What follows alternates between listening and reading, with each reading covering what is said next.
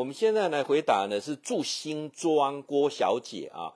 你在问教授说：“哎呀，很羡慕你们夫妻哈、哦，这个夫唱妇随啊。那你们刚才又跑到桃园去逛传统市场啊？去逛哪个传统市场啊？哦，答案揭晓，那个传统市场呢叫做南平啊菜市场。哦，我们很喜欢去逛菜市场。为什么喜欢去逛菜市场啊？其实我太太非常的节俭。我们本来是呃，我们在桃园本来是想去吃印度料理啊，那看一看。”哇，这个随便一个烧烤就三三百块、五百块啊，然后一个饼就九十块啊，等等，总觉得很贵啊。那我再强调一下，不是吃不起，而是呃，是不是年龄越长越节俭？也不能这么说。我太太一直很节俭，所以她就是说，那我们再逛逛吧啊。所以说呢，我们就买了两个三明治，鸡腰子。那我们要去演讲的途上啊，在去饭店的这个路途上，就看到一个传统市场，诶卖很多东西呢，哈，所以演讲完就再折回来到传统市场买一些东西啊，那就让大家来猜我们在哪个传统市场，桃园的永平啊，然后接下来我们就往北开的啊。那我跟我太太有很多共同的事啊，我觉得应该是后面慢慢的磨合哈，那个过程当中大家能够去啊发现有些共识，我觉得这很重要啊。那夫妻之间的磨合啊。那郭教授问说：“你们夫妻为什么感情很好啊？哈，然后你们是怎么做到的？哈，你们的缘分好像很深啊。那问教授说：怎么样让人家能够彼此之间，尤其夫妻之间，或者跟孩子之间，或者是跟朋友之间，这个缘分如何长长久久？哈，时间可以拉长一点。那怎么做呢？啊，怎么做呢？那我想，我今天就提出几个比较简单的啊，那大家去思考一下。我一直在。”在观察哈，到底人跟人的缘分可不可以把它衡量？我们称称为量化啊，量化。呃，我今天去呃一个扶轮社啊，讲的一个是如果用西方科学的方法去办呃了解人的特质啊，这个叫做啊 DISC 啊，这几种啊不同的特质，如果去了解啊不同的特质。那这种不同的特质当中，呃，能不能很清楚的去建立人际关系啊？那我刚好下午去做这场演讲，那做场演讲的时候呢，呃，他们都以为我我叫三分钟观人术了啊，他们以为说啊，这个教授可能要来讲这个面相啦，讲手相啦，讲八字啦啊，啊，是不是这个？啊，我就跟各位讲说不是啊，不是。我一开头我就讲说，现在都非常注重科学的量化，如果不会注重科学的量化，现在选举。就不会看民调了啊，基本的猛行的啊，对不对啊？所以呢，呃，现在投入现在选举，一定要很重视你的民调的起伏，那就是一种科学啊，就是大量的量化、抽样的量化。好，那我们来谈到说，面相、首相是不是科学？那在大陆呢，他们有有经过一系列的量化，譬如说他们去啊、统计啊，这个厚道有较好命啊，啊，额头高的是不是靠属要边缘较好？他断掌的人真的是呃克夫吗？哈，等等，做了一系列的量化研究，发现说，如果以这种所谓的脸的面相跟手相去推论，用大量的数据来的时候，是比较难支持说这些像这个手相、面相这些书里面所写的这些啊，这些等于是比较不科学啊。包括现在很多中医要大量的量化啊，包括什么新冠一号啊，都是有要临床嘛啊，所以这个量化是很重要的。那这个在一百年前啊，有一个叫马斯特的一个一个科学家，就把人细分成四种啊，四种。那所以怎么去很清楚去了解？那我那时候一直在想说，呃，了解人可以用这种科学方法。那人跟人之间缘分有没有科学的方法去了解人跟人缘分可以紧密的的的结合在一起？我做了很多研究，我发现啊，那各位你就。你你参考一下，你来验证一下是不是这么一回事？如果是，你在下面就帮我按个赞，好不好？或留个言说，诶，教授你讲的，我发现是如此，好不好？我们就等于做一个，也是一个量化，这样可以吧？啊，人跟人的缘分有一句话，我证实它是错的，缘分不可强求，这句话是错的，缘分都是强求而来的啊。教授，你说缘分都是强求而来的，对，缘分都是有三个要素，这三个要素只要少了一个。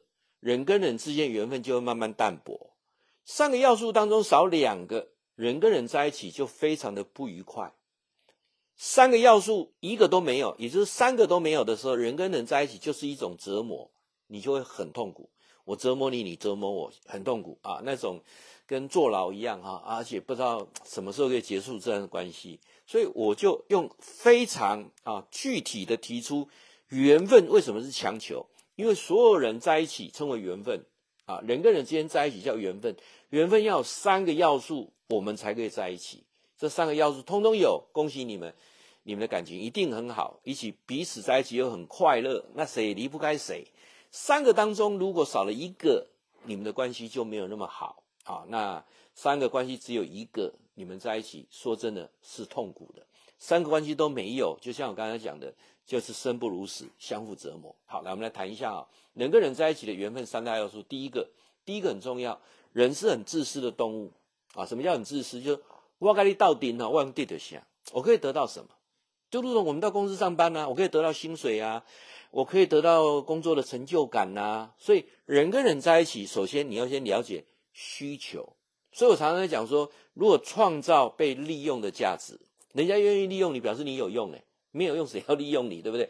那当这个过程当中，你要了解，你不是一直被利用，你就很开心，你会得到什么？哦，有人说，诶，教授你这样讲不对啊，你去当志工啊，他也是付出，他也没有得到什么，有啊，他得到荣誉感啊。他得到团队当中人家的尊重啊，对不对？他得到了这个过程当中像积阴德啊、积阳德啊之类的，哦，他总是有得到，无论是实质上的或者是心理层面上的，一定是我可以得到什么？我都能付出，什么都没有得到，而且我付出就这各种糟蹋啊，各种误会，那谁愿意待下去？所以第一个要素，人跟人在一起，第一个要素，我可以得到什么？我有得到啥？我有得到啊，我愿意。多付出啊，又又又又又又得到回馈，那我更愿意付出啊。所以人跟人到底得嘞，忘记得下啊。那当然有一些是目标导向的，那有些呢是那个整个那个过程当中，他自己感觉到心灵的喜悦，或者是物质上的充裕啊。这个大家都可以理解啊。到时去演讲，那无讲师会，我去意义无大啊。我到时去干嘛演讲？去公益团体演讲。哦，虽然无讲师会，无车马费，但那个关节啊，诶，这个加菜金互人，但是那个过程当中，我们有一个呃寄托跟呃荣誉感，对不对？在监狱当中，只要个人愿意听进去教授一句话，他愿意改变，我救一个家庭啊，我就是大功德了。这样了解意思吗？所以一定要有所得啊，得到的东西不一定是物质，有些是精神层面上的。那第二个人跟人在一起为什么能长久？第二因素很重要，我跟你斗阵有得到尊重无？我跟你斗阵有鼓励安慰无？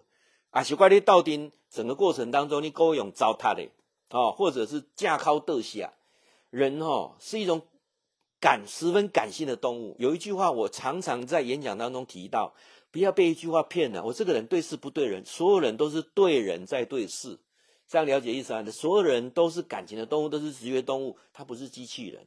我们有我们的七情六欲啊，我对你的感觉不好，我对你有成见。我就会整个事情就会扭曲，这是很正很很正常的啊。所以人跟人在一起，我们互相尊重，个人爱给你哈。随着年龄的增长，愈这回人愈变红讲啊。人过了六十岁之后，要的是尊重，面子比什么都重要。六十岁以上，你要他讲一句话哈，虽然是真话，但是讲的就歹听，哦，他接受不了。好，还有记住。大部分的女人哈、有些话你也不能讲啊，譬如胖啦、黑啦，对不对？老啦，这三个都不要讲啊，讲了她一定生气，这样了解吗？啊，因为你不能说他喜欢听谎话，因为这种呃审美的关键观观念关键啊，每个人都不一样，但是他喜欢听好听的话，好，会记得哦哈。所以两个人斗阵，互相尊重，两个人斗阵是不是？我跟你斗阵啊，跟你接触的过程当中有有得到鼓励安慰。哦，而不要被啊很多负面的导向。最后一个很重要，人的缘分要长长久久。第三个是决定关键是，长长久久。有没有共同的愿景？有没有未来？有没有共同的愿景？有没有未来？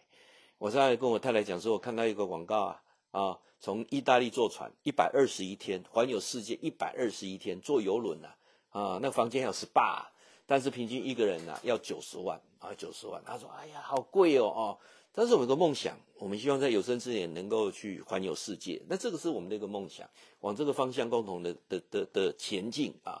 那彼此能够健康，然后呢，跟家里的感情更好，那是我觉得比什么都都重要。那多的时间，我们多做做一些公益的活动啊，这就一个一个共同的啊的价值观。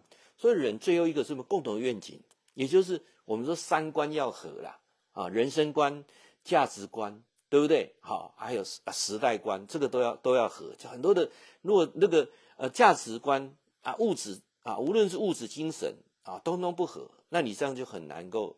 让缘分长长久久，所以记住啊，人的三大要诀决定你的缘分能不能长长久久。那三大要诀，第一个人跟人在一起，一定是我可以得到什么，让对方可以得到他所要的，你能不能得到你所要的，这是一个关键点。第二个，我们在互动的过程当中，有没有得到彼此的尊重啊？尤其讲话的过程当中，多一些鼓励，多一些安慰啊。第三个有没有共同的未来？能不能建立一个愿景？那缘分三要素你都具备了吗？如果你都具备了，恭喜你，你们的缘分长长久久。好，那这个问题我想就回答完了。那还有一个问题啊，看一下啊。呃，今天来台北哈，都回答台北哈。我们住台北北投啊，徐小姐啊，你的问题是这样啊，你说。啊，教授，人上了年纪都有些事情会忘掉啊，那是不是很多事情忘掉，呃，很不好啊？那怎么样能够让自己啊很多事情能够把它记下来？那我在问你说你是忘掉什么？他说我就东忘西忘，我说那叫生理啊，生理啊的忘，那是 OK 的啊，人很正常，我们的理解力很好，但我们记忆力一直在衰退，这很正常。像有时候我一些人名哈。我忽然会叫不出来呢，或有些东西我放哪里哈，那那个那个感官认知是错误的啊。我记得放在那个柜子，其实它并没有在那个柜子啊，这个是很正常的啊。改天遥控器在冰箱里面，这也没什么好奇怪的，这叫生理上的健忘。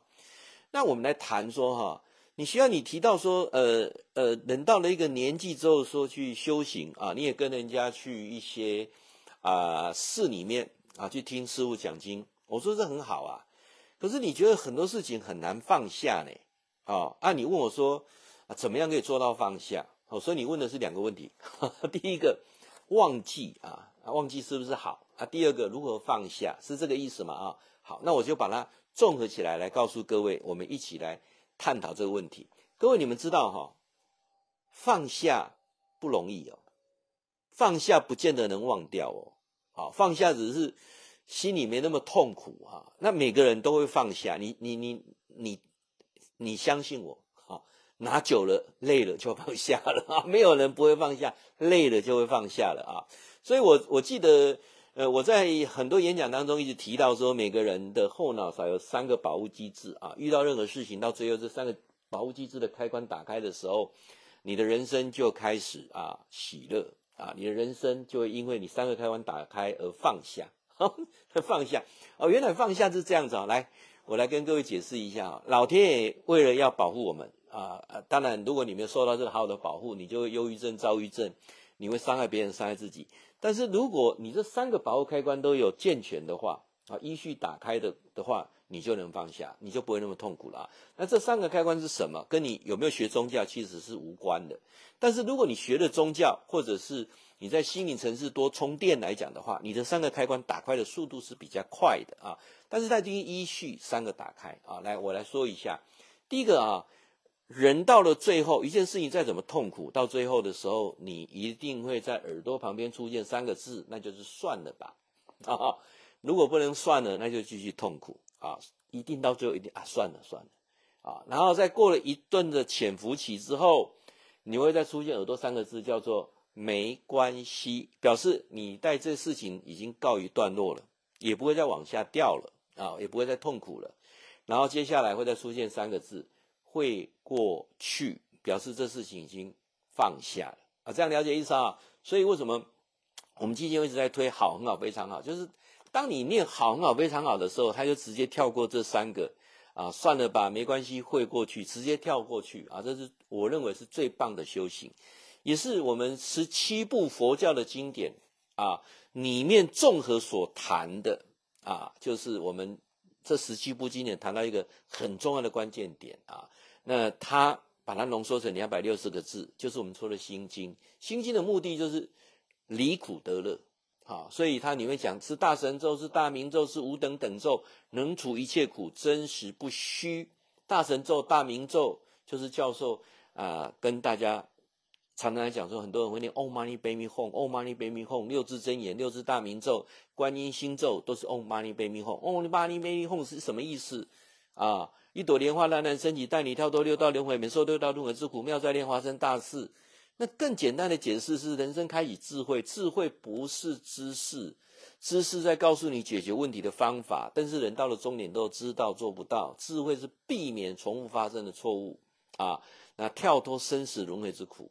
所以人要情愿，要甘愿，要还愿，要用心接受周遭的一切。那当然就是好，很好，非常好啊。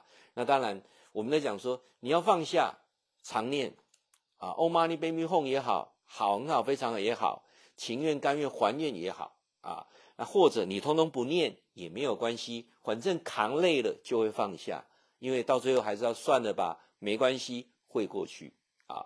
那至于你问到忘记，那我可以告诉各位哈，忘记比放下还伟大，因为忘记不会痛苦，放下还是有时候会痛苦啊。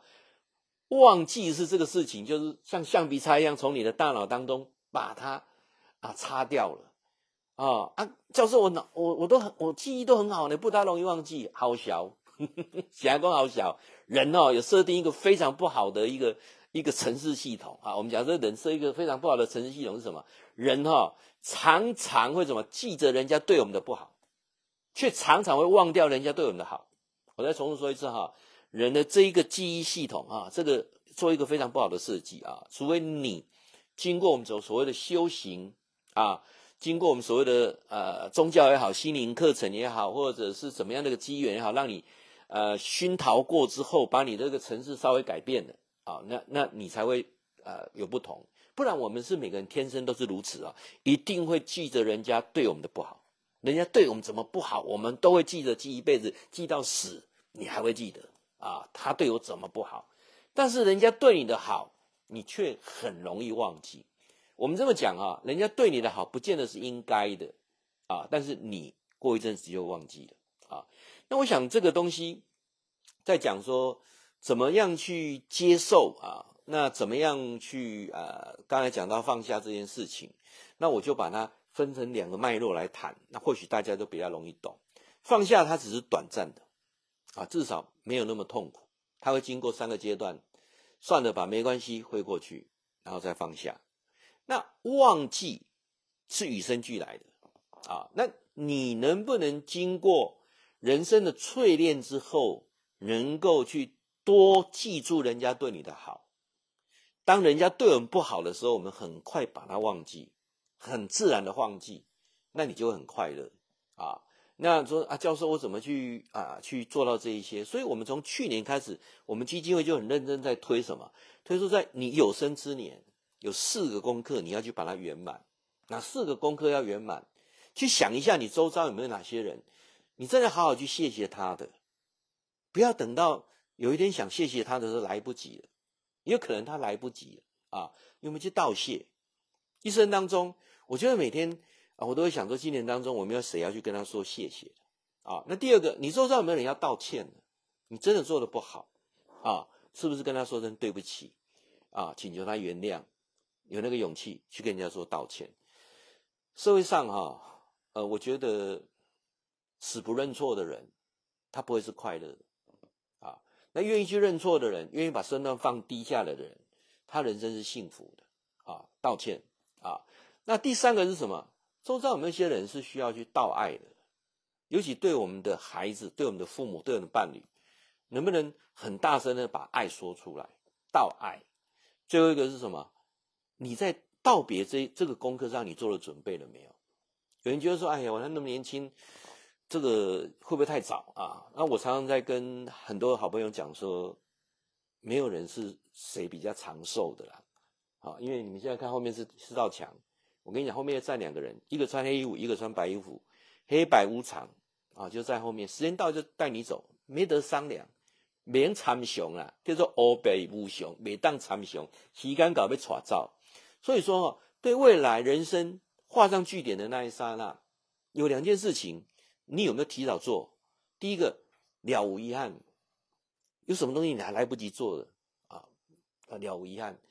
第二件事情啊，人生走了之后啊，所以教授为什么在讲那个生死呃西藏生死书？人死了之后七十四十九天怎么走？你清楚吗？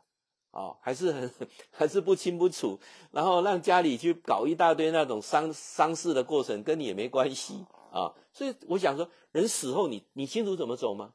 啊，还有一个，你往生之前有没有什么事情你还没做的？哦，就像我刚刚讲的那三件事情，该道谢的要去道谢，该道歉的要去道歉，有没有适时的道道爱，跟周遭人讲出你的爱？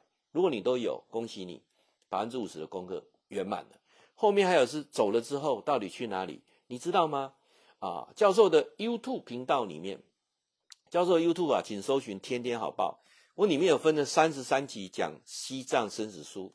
讲人中阴的七七四十九天，你可以去参考一下啊。这是一部很很久的经典下来，以前叫《西藏度王经》啊，你可以去了解。我用我用最简简的方法跟大家做介绍。那当然也期待啊，你锁定教授的 FB，我们固定礼拜三晚上都有直播。教授有两个赖的社群啊，如果你愿意来加入，应该三个了，还有一个是健走。静坐的啊，那最主要是推两个啊，一个是天天好报的社群，一个是前世今生的社群，那还有一个是断食啊，轻断食跟健走啊，静坐的。那如果你三个都有兴趣，你就私赖我，我邀你加入我们的社群。